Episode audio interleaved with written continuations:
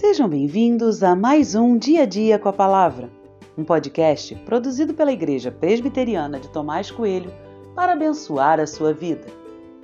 O título de hoje é Relacionamento por Interesse e tem por base o texto de 1 Samuel 4, 3, que diz: Quando o povo voltou ao arraial, os anciãos de Israel disseram: Por que o Senhor nos derrotou hoje diante dos filisteus? Vamos trazer de Siló a arca da aliança do Senhor, para que esteja no meio de nós e nos livre das mãos dos nossos inimigos.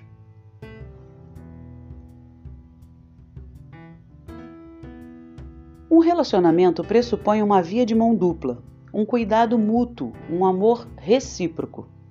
Mas sendo sincero, nem todo relacionamento é assim. Existem relacionamentos que nem deveriam se chamar relacionamento pois não partilham de qualquer reciprocidade, nem muito menos de um amor verdadeiro. O povo de Deus deveria e poderia viver um excelente relacionamento com Deus. Mas enquanto temos de um lado um Deus amoroso, carinhoso, que se entregava e que ainda se entrega de todas as formas, do outro lado temos um povo horrível que desprezou, desdenhou do amor recebido e ainda faz isso.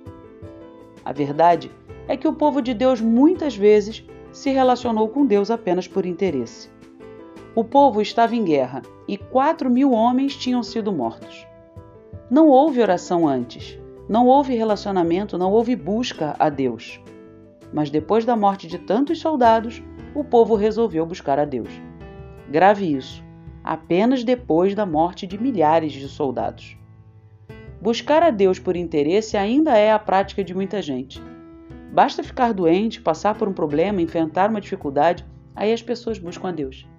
Mas que relacionamento é esse? Eu digo: não existe, é apenas interesse. Não estou aqui falando dos outros, penso em mim. Será que preciso de problemas e dificuldades para me relacionar com Deus? Claro que não. Por isso, Pai, que meu amor por ti seja sincero e em todos os momentos.